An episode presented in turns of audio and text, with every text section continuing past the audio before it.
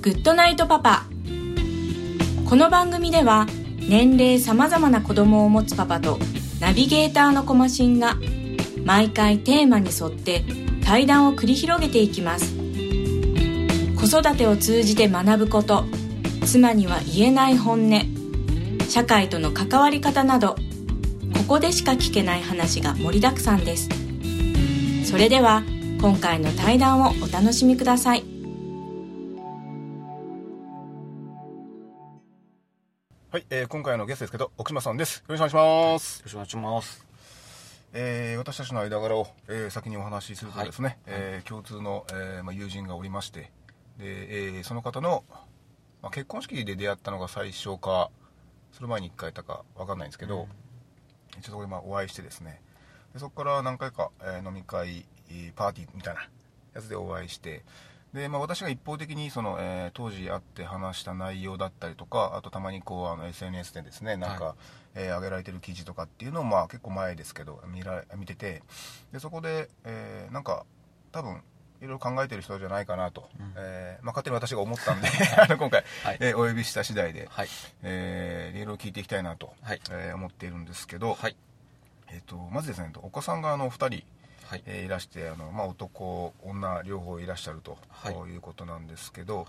えー、となんか今子育てにおいてなんかちょっとこうなんですかね、えー前とちょっと変わってきたなとか、うん。えーまあ、どっちでもいいんですけどだいぶ変化が大きくなってきたなっていうのを感じてるなんか話などあればですね。そうですね。今はもう娘が中学1年生で、はい。息子が小学校6年生、はい。あ、6年生ごめんなさい、小学校4年生なんですけど、はいえっ、と、やっぱ娘がですね、もう中学生入るぐらいから、もう小学校の6年生の2学期3学期あたりから、やっぱりちょっともう、だんだん親元を離れるじゃないですけど、うんはい。まあ、もう子供たちだけで、友達だけで遊ぶようになって、なんかだんだんこう、ね、私自身に対する接し方も変わってきたなっていうのを、うん。まあちょっと悲しく感じながらも、Facebook に投稿してたようなとこなんですけどね。はい、やっぱ結構悲しいですか？やっぱその。悲しいのかな？どうなんでしょうね。まあまあ、はいでも、成長といえば成長なんですけどね。あまあそうですね。まあでもどちらかというと、娘は、あんまりなんかそういったものを出さないというか、まあ結構まあ普通の子だったんですよね。まあただ、はただ多分、小学校6年生ぐらいから一緒に遊び出した友達がどちらかというとこう、ませてるうん。はい。連連中みたいな感じの、まあ、友達、まあ、ちょっとあのこじゃれた友達はいとつるむようになって多分その影響でもう徐々に親に対する 態度がうん。変わってきてもうなんか、まあ、ちょっとしたことでもなんかちょっとあ毛嫌いするようにな態度を接するようになったっていうのが実情ですかね。あー。まあでもそれ一応自然っちゃ自然まあ自然ですね。ですかね。自然でやっぱなんかちょっと自分の考えというよりもやっぱりなんか周りからの意見聞いてやっぱなんかちょっともうだいぶ親離れしようかなみたいな感じで始まってんのかなっていうふうには見えますけどね。やっぱあのそれはまあやっぱ寂しいんだと思うんですけど、はい。あのまあ一応私も4歳の、まあ、はい。女女の子いるんですけど、はい。えーやっぱですねあの実際すごく寂しく感じるだろうなと思って、でそれがやっぱその今言われたようにその周りの友達とか、うん。いろんな人から話を聞いて、なんかそのお父さんとの距離を考えるとか、いう多分まあ工程を経るんだとは思うんですけど、うん。やっぱりちょっとですね悲しい気持ちになるかな、まあずっと嫁の方から言ってたのはもうどう女性はやっぱりどうしても絶対そういう時期があるとはもう。うん。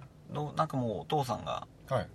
もう別に理由はないんだけど嫌になる時期が、まあ、必ず来ると、まあ、その代わりまあそれを超えたら逆にあのお父さんのことが逆にめちゃくちゃ好きになるというかですね、はいはい。まあ、それが自然だから逆にそういうのがない方がちょっと怖いじゃないですけどベタベタお父さんお父さんってずっとしてる方が変だよってことは言ってたんで、はい。まあ、そこは結構前前からずっはい。と小さいうちからそういうことを言われてたんで、まあ、とうとう来たかみたいな感じではあ ますけどね。あのお父さんと結婚したいとかって言ってた時期あります？あもうないっすね。ないですか？ないそこはないんですよね。もう花からだからそこまでの密着した距離感はなかったんですけどね。あまあ別ただ嫌いとかいあであとうちの娘で言うとものすごくあの顔が私にそっくりなんですよね。娘が。はい。でそれはなんか結構例えば授業参観とかではい。私が学校に行っても周りの友達からももうすごく言われるんですよね。おーもうお父さんそっくりっていうふうに。へー。ただそれを言われてはい。娘は別に嫌がってはないんですよね。ああそれいいですね、うんまあ、だからそこはちょっとああそこでねもうそっくりって言われるの嫌っていうふうに言われたら、うん。まあ、それはそれでまたさらにショックだったんですけど。別になんか自分から「あお父さん似てるでしょ」みたいな感じで友達に言ってくるぐらいだから、はいはいはい。うん、だからなんかまあその辺は、まあ、ある程度はあの愛情を持ってくれてるのかなとはちょっと感じてますね、まあ、息子はそれに比べたらもうなんていうか、まあ、まだ4年生っていうこともあるんですけど、はい。まあ、もうずっとずっとガキですね。うん。まあだからもう素直なんでもうめちゃくちゃ暴れまくって騒いでみたいな感じではい。いるので、まあ、今後も多分ね大体やっぱ小学生中学生の間って、まあ、もしかしたらずっとなのかもしれないですけどやっぱ女性のより男性の方が2歳ぐらい精神年齢が低いって言いますしね、まあ、それ考えるとまだまだ中学入ってもまあ息子は変わらないだろうなとはちょっと思いますけどねあの自分の子供の時と比べてどうですかね？自分の小4の頃と比べて。ああのまあ比べてて 何を比べるか分かんないですけどそのませ度合いでもいいんですけど。いや全然ですね。ちょっとうちの息子で言うとちょっとマザコン具合がひ ひどいっていうぐらいああはいもうもうお母さん逆に大好きなんで、はい。で自分私自身が小学校4年生とかだったらもう結構友達同士でうん。遅くまで遊んで例えばなんか基地作って、はいはい。バーバーこう森の中に入っていってみたいな、ね。こうちょっと親には言えないようなうん。内緒な遊びとかをやってたんですけどもうそういうのに比べたらまだまだもう分かりやすいぐらいうん。な感じで遊んでてっていうのはありますね。ただやっぱりこう、うん、思うのがねやっぱり周りもそうなんですけど、はい。だんだんもう今ねゲームばっかりしてるんでで自分が小学生の頃に、まあ、ちょうどねファミコンが発売されて、ゲームブームであったんですけど、はい。僕自身があんまりそのゲームにはまらなかったうん。んですよね、はい。まあ、だからなんかあんまりそのねゲームばっかりするのも嫌だなっていうのは思ってて。うん。で、まあ、そこはあのうちの嫁さんとも共通認識なんで、まあ、一応はい。ゲーム機は持ってはいるんですけど、まあでもそれでもどちらかというと外で遊ぶことを、うん。まあ、メインではいはい。やらせてますねうん。いやあのまあちょっとあの前あの話していたんですけど、えっ、となんですかね。自分の息子がはい。なんか女あの女装というかなんかなんかこう女女性的な格好を一回なんかあの冗談かなんかでしたんですか？そうですね。化粧かなんかしたんですか？はい。いや化粧までしてないですけどね。あのいあの娘の方がはい。今あのダンスダンスを習ってて、うん。はい。まあストリートダンスみたいなうんう感じで,、んでなんか結構いろいろなこうヒップホップ系の衣装だったり、うん。ちょっとしたあのウィッグというかまあ、うん。つけ毛みたいなものとかもあったりしてるんで、まあ、それをちょっと面白半分にうん。つけて、はい。イヤリングもしてみたいな感じで、はい。で現れたらもう意外にもかなり似合ってたというか 可愛かったという思わず写真を撮ったという状況だったんですけど。はい。いやいやあの、僕もねあのあ前ソフトボールやってたんですけど、はい。ソフトボールのそのチームで年に1回です。ね運動会があって、はいそれに必ずその女装大会っていうのが、はいはい。なんかエンディングのであってですね、はい。まあどんな大会だよと思うんですけど、はい。それでやっぱりですねあの先輩たちがですね、はい。あの毎年、えっと、1年に1人はい女装していくんですけどやっぱみんな可愛くてですねあー。なんか意外になんかいけるないけるなっていうかあのいうのがあって、はい。でやっぱりこう可愛いなと思ってまあそのなんですかねあの本当には好きだなとかじゃないですけどやっぱりその素朴に可愛いなと思ってはい。でそれ見てる時にですねはい。あのまあこれはこれでありかなって思う自分がいて、あのまあ、そんな風に思ってたんですよね、はい。でまあ年重ねてやっぱりあのいろんななんですかね、えー、おかまちゃんとかいるじゃないですか、はい。はい。やっぱ可愛い姿見ると、まあ、これはこれでありだなと。はで逆に女性がなんかあの男、えーちょっと呼び名わかんないですけど、男を格好して、いはい。えーでかっこいいなと、はい。でこれはこれでありだなと、はい。あの思ってたんですよ、はい。はい。でなんかその辺であのなんですかね。だからどっちかっていうと僕は多分その性別、まあ、男と女しかいないんだとは思うんですけど、はい。まあ別にどっちでもええかなみたいなとこがあって、あのなんかその辺のなんかこう性に対するこうせ、まあ、性別かに対する考え方なんかあります？確かにもう、まあ、俗に言う LGBT ですね、はいはいはいはい。に関してもう社会的にはやっぱりねあのマツコ・デラックスとか、ねうん。そういうふうな感じの人がもう普通にテレビに出てはい。別にそれをネタにすることなくうん。まあその、ね、テレビに出てるっていうのを見るともう全然自分たちが小さい時と、うん。まあ、だいぶ変わったのかなと思いますけど、うん。やっぱりちょっと最近で言うとやっぱりあの娘が友達同士ではい。話してるのを、まあ、ちょっと小耳に挟んだりするとやっぱりはい。あの、まあ、ちょっと例えば多分クラスの中の男の子ではい。まあ多分そういうそこまでないんですけど、まあ、ちょっとそういうふうな、あのなよった感じの、うん。はい。あのちょっとねあの女っぽい感じのうん。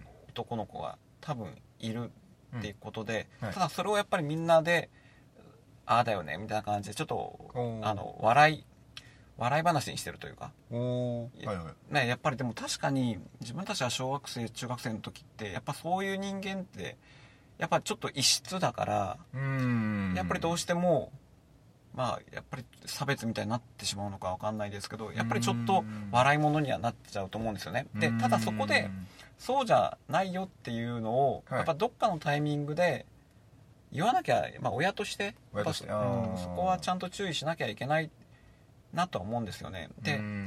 特に今ってこうねもう本当に今娘の中で一番大きな問題はあの、はい。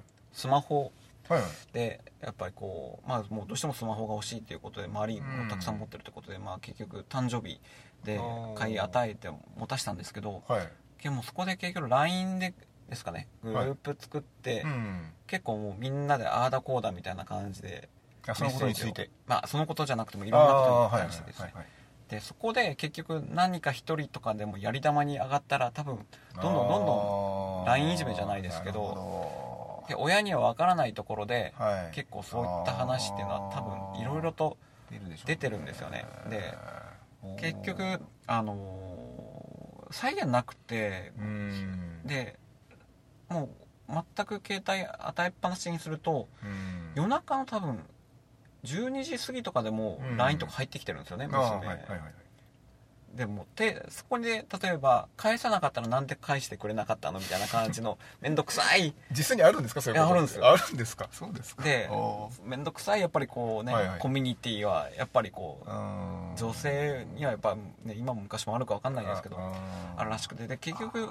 ちの嫁がはい。あのそこで制限かけて、うん。もう9時かな？10時以降はうん。結局スマホは取り上げるっていう方向おはいはい。でそれは、えっと結局、まあ、回り回ってその娘自身を助けることになるんだから、うん。要は友達には、もううちは厳しいから10時以降は取り上げられてるっていうふうに言いなさいと。はい。言ったら結局あの、ね、LINE だったりメッセージ来なくて返さなくても、うん。ああのねあそこの子はもう10時以降は取り上げてるからあしょうがないよねっていうふうになるからってことでやってるんですけどなんかだいぶ話取れましたけどいやいやいやあの今の結構ですね、はい。僕はあその一人がこうなんか来て対象物が来て、はいはい。やっぱりあの集中方向合わせるじゃないですか、はいはい多分なんか色まあ大人もそうかもしれないですけど、はい。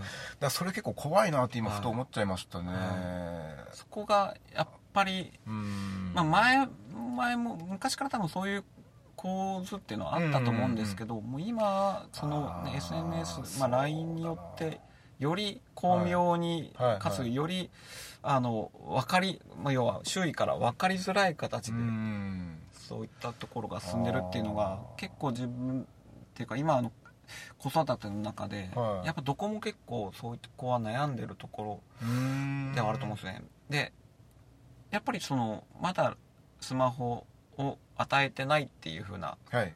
あの家族もあるんですよ。やっぱりうんうんうん。いろいろ。理由が。やっぱりそういう風な理由。やっぱり怖いっていうのもあってですね。ね。ただそこで与えなかった与えなかったで今度はそのコミュニティに参加できないっていうことで その人ね、はい。子供の中でまたその子が省かれる状況にあったりとかもするんでうん。非常にうん難しいタイミングとして難しいんだろうなっていうふうにはそうですね。ますけどね。でもそれも一回そういうふうになこうほら会話あの話題がなっちゃったら、は止まらないでしょうからね自然として。だから多分旗から見てる以上に多分その本人に対する、まあ、当たりがその周辺だけははい。結構きつくなってるっていうオチがあるかもしあれないですね。あとやっぱりこうまだこう中学生とかだからうん。本質だったり本物をはいはいはい。見極める力要はそういうのうん。が備わ知識が備わってないからうん。ちょっとしたデマとかでも一気に拡散するんですよね、そうですね。拡散希望ですよね。あーもうそれが非常に危なくて。危ないですねそれは。だから多分ちょっとしたことでうん。えっと多分何かの間違いでうん。例えば自分がその、ね、ターゲットになったらそれが、はい。えたとえその情報が間違ったことであっても、うん。一気にそこの情報が拡散してしまって、うん。例えば何々ちゃんが何々ちゃんの悪口を言ってたよみたいな、うん。ことで一気にああそれ怖いな。うん。まあでもそれはちょっと防ぎようというか、まあ、さっき言われたようにその何時以降取り上げるとか、ね。えーなんだろうな。まあでもそういう工夫をしないとちょっとですねあの難しいですね、うん。子供が持ちっぱなしの状況だったとしたらでまああとはもううちは結構もうなるべく友達とかうちにあげていいからあの、うん。はい。紹介しなさいっていうか、まあ、信頼できる友達かどうかはい。はちゃんとおねあーその薄っぺらいやっぱりね関係性でもつながってしまうじゃないですか、うんうんそうですね。はい SNS まあ、そんなよりもちゃんと家に遊遊び来ていいから、、はい。いっぱいねいろんな友達呼びなさいって言ったら、まあ、そこの分だけ会って、はい。まあ、一緒に勉強するとかでもいいんで、おまあ、そういうふうに友達を作るようには、まあ、言ってて、まあ、そのためにあのうちに来やすい環境は作ってあげたいなっていうふうにはいつも思ってますけどね。要はまあちょっとその、ね、あそこのお父さんは怖いからあそこ行きたくないとかじゃないですけど そんなんじゃなくて、まあ、常にこうね、はいはいはい。あの娘のからもそうですけど娘の友達からも、はい。あのまあ街で会ったらこうね声をかけるぐらいな関係性でいたいなと思って、まあ、常にその辺は顔を出してあでもそれってあれじゃないですか、僕らの子供の頃多分そういうのがまあ普通というかその、まあ、結構当たり前にあったような。ね。まあ、一応そのお父さんの威厳は多分今以上になんかあったと思いますけど、はいはいき厳しいぞみたいなのがあったと思うんですけど、ただあのそういうまあ遊びにいらっしゃいよみたいなところは多分、まあ、前の時代は結構あったような、まあ、気がして、うん。僕も結構だから友達ん家行くのって結構楽しみだったんですよ。そうね。あそういうのってまあ自然にあったのかなと思うから、うん。確かに今家に来ればですねあ顔合わせてからあの、親としてその、まあ、相手のその子供うん。どななんなんちゃんのこと見て、まあ、この子はまあ信頼できそうだなとか、あのうちの子にまあ悪い影響は及ばさないだろうっていうのはやっぱ親の目として見れますよね。あ結構やっぱりそこで、ね、ちゃんとまあ本当に基本中の基本なんですけど、うん。ちゃんと挨拶をするかどうかっていう、うんまあ、そこでだけでも、あうん。うん、あこの子はいい子だやねっていうのは、まある程度は分かりますしね。あーでもそれ結構あれだな。あれでまあ中学生でしたよね、で中学生そういう状況ってことは、はい。まあ高校になればまあまあまあ、もっと加速するわけじゃないけど、はい。まあ、また高校生なの世界がやっぱ出来上がって、はいはいはい。で、まあ、まだやっぱ本質的にはまだ届かないでしょうから、はい。まあそれがなんだろうどうなるか分かんないですけどうんまあなかなかあとやっぱり今後、うん。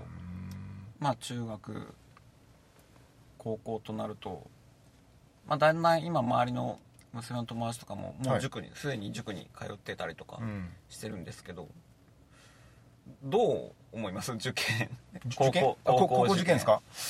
何のために勉強 したらいいと思います？いや僕自身ははいはいはい。あんまり正直興味ないんですよね。その、はいもうもちろんあのあの勉強はした方がいいんですけど、無理やりやらされてうん。勉強したところで、はい。あんま意味ないなって思ってるんでうん。はい。であんまりもう別に塾も行けとは言わないんですけど、はい。ただあのいいななんで勉強した方がいいかなぜいい高校に入っていい大学に行った方がいいのかっていう理由は一応話はしてるんですよね娘に。ああそうですか。はいはいはいはい。でまあ別に遊びたければ遊んでもいいけど、うん。結局なんだかんだ言ってこう選択肢を増やすためにうんそうですね。はいはい。こう勉強するわけじゃないですか。ね。いい高校行ったらもちろんいい大学に行ける、うん。いい大学行ったらもちろんまあいろいろ勉強することによって知識増えて、そうですね。まあ、その時にいざ就職しようって思った時に選択肢何になるにしても選択肢が増える、うん。で例えば今の娘で言うと、まあ、まだ漠然としてるんですけど美容師になりたいって今ちょっと言ってるんですよね、はいはい。まあ、それはそれでいいと思うんですよ、うん。美容師。じゃあ美容師になるための専門学校通ってとかでもいいんですけど、うん。でも現実問題美容師ってものすごく離職率の高いね。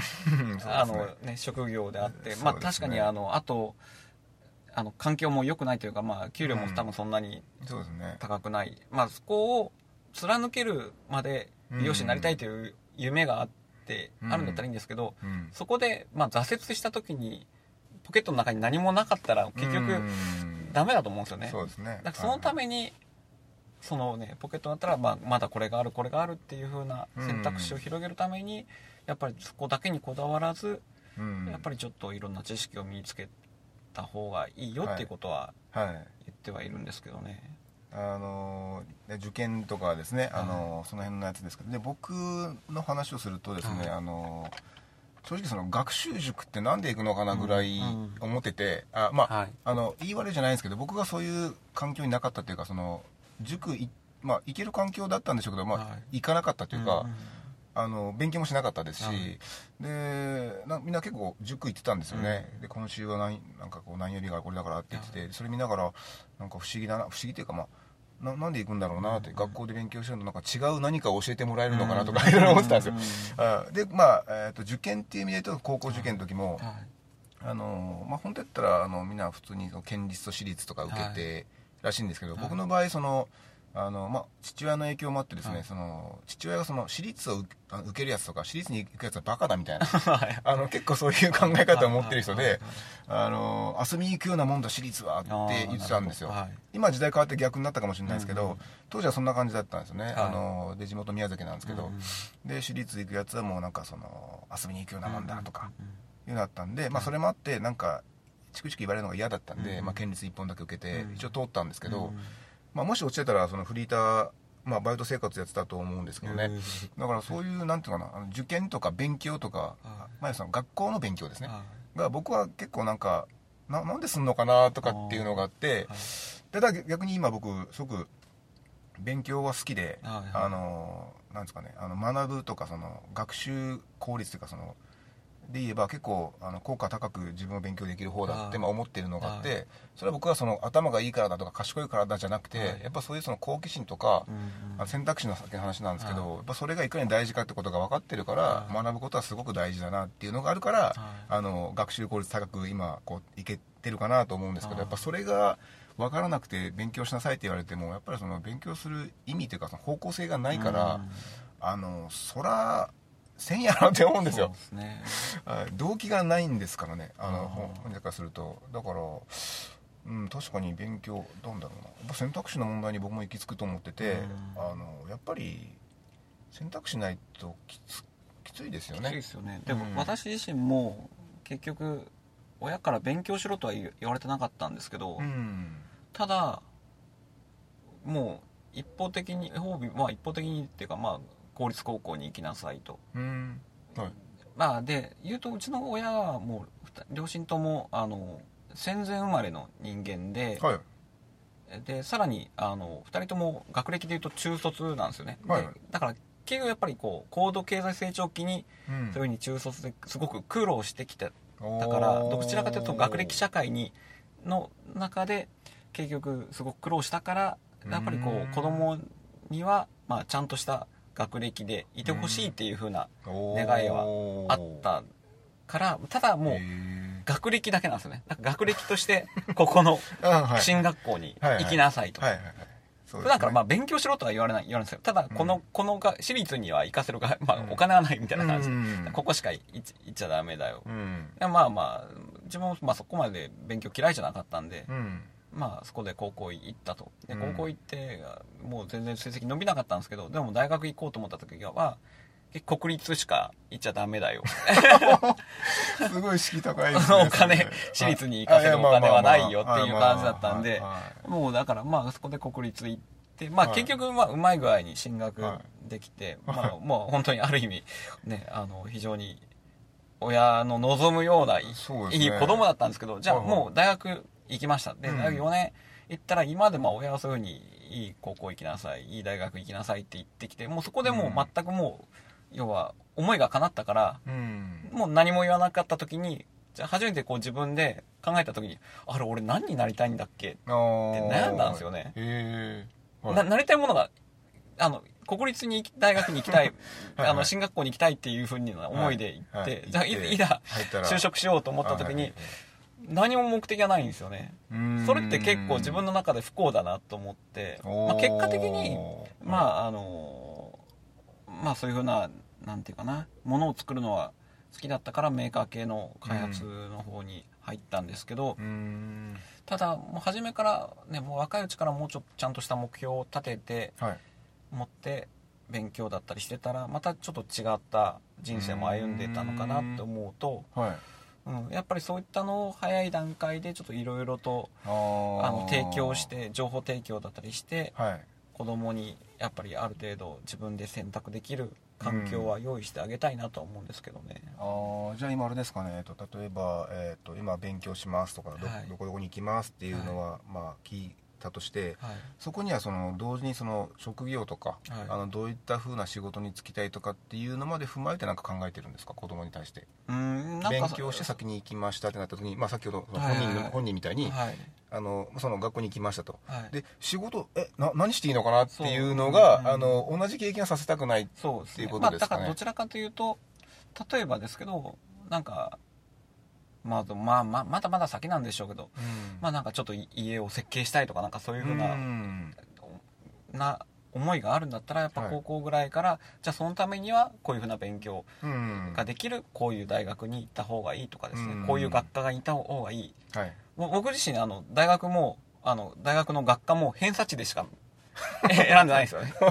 ここの大学のの偏差値学科の偏差値はここだこれだったらこれだったら通るからとかももうその全く考えてないんですよ。でな内容がどうとかっていうことじゃなくて。でさらに言うと大学卒業するその就職の時ですね、はい。あのー就職活動の時もはい。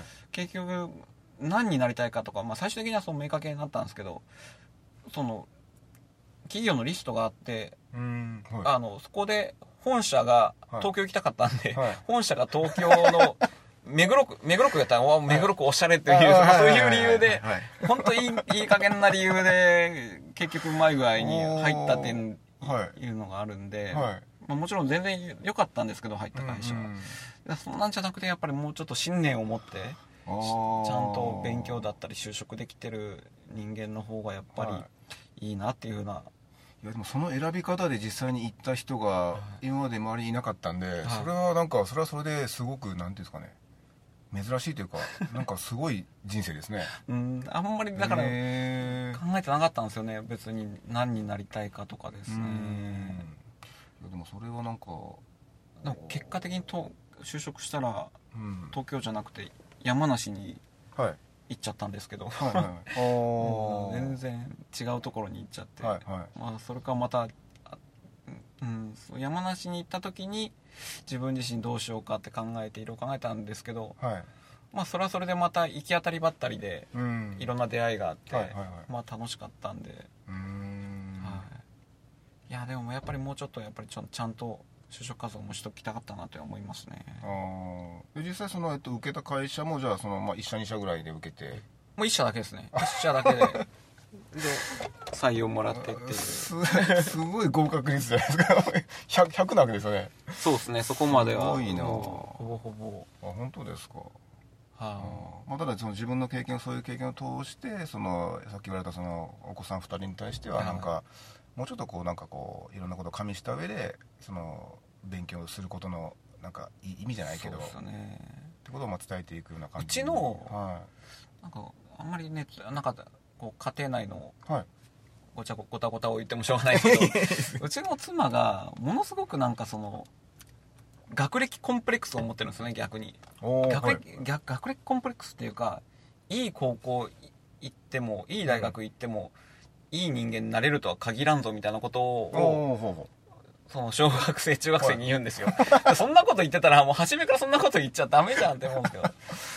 おーはいはいはうちの嫁はい実はそうあの4人兄弟で、はい。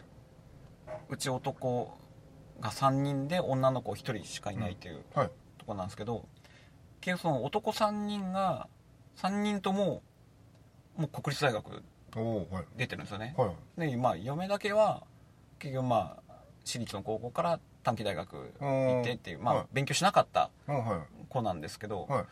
なんかそういうひがみがあるのかわかんないですけど 勉強できてもしょうがないみたいなことを、はい。まあそれは別にいいんですけど、はいでもそれを子供に言ってやる気なさしちゃダメだよって俺は思ってて、ああまあそうですね。まあ確かにそうなんですよ。勉強できるやうんイコール、ねはいい、い人生を歩むとはもう全くこっちも思ってないんですけど、まあそうですね、ああそうですね。うーん。そうですね。だからまあ勉強やっぱその勉強っていうのが、まあ、何を指してるかによると思うんですけど、はい。まあ、僕はどうしてもそのあの学校の勉強っていうのを、まあはい。あの引き合いに出して、はい。べ学校の勉強できたからっていうわけじゃないよって言い方はしてますけどただ勉強とか学びとかっていう意味で言えばやっぱりやっぱり学んでやっぱりそのどんだけ自分が成長してるかっていうのをやっぱ確認したらやっぱ自分が一番嬉しいと思うんで、はい。だからまあいろんな勉強あると思うけどその学んでああ自分成長したなっていう経験をたくさん積み重ねてくれれば、多分そのなんか励みになるんじゃないかなって素朴に思ってるから、うん。だからまああのまあこういろいろと学んだらいいんじゃないのっていうふうには思ってますけどね。勉強することが目的になっちゃ確かにダメだと思うんですよね、うん。勉強するのはあくまで手段であってそうのそですね。いろんな知識を身につけてその先にある目的を達成するための手段としてうん。勉強するんであって、うん。まあ、確かにだからそこがま僕自身のあのね、小さい頃振り返るともう勉強することはちょっと確かに目的になってたんでその大高校入ったり大学入ることが目的になってたんで、そこはやっぱりどう嫌だなっていうふうには思ってて、まあ、そこはそういった意味でもその先の目的を、まあ、ちゃんとあの見定めることを子供に提案していきたいなとは思ってるんですけどね。ああなるほど。なんかいろいろとですね、はい。あの勉強の話してたらですね、はい。お時間が。やりたいなんですけど。あっという間ですね。ああい。やあっという間でしたね、はい。はい。まあでもあのやっぱりどうしてもその学ぶとかはい。勉強ってやっぱやっぱり最終的にやっぱ可能性の話だと僕は思っててですね。だからちょっとそこはどうしてもですね僕も関心事があってはい。あのこれから子供にうまく伝えていきたいなっていうのが思ってたんであの今の話はあのかなりはい食いつきましたね。まだまだこれから悩みがたくさんありそうですけどね。そうですね。はい。はい。じゃあすみませんちょっとこの辺りでちょっとお時間になってしまいましたんで、はい。今日はこれで終わりたいと思います、はい。ありがとうございました。はい、ありがとうございました。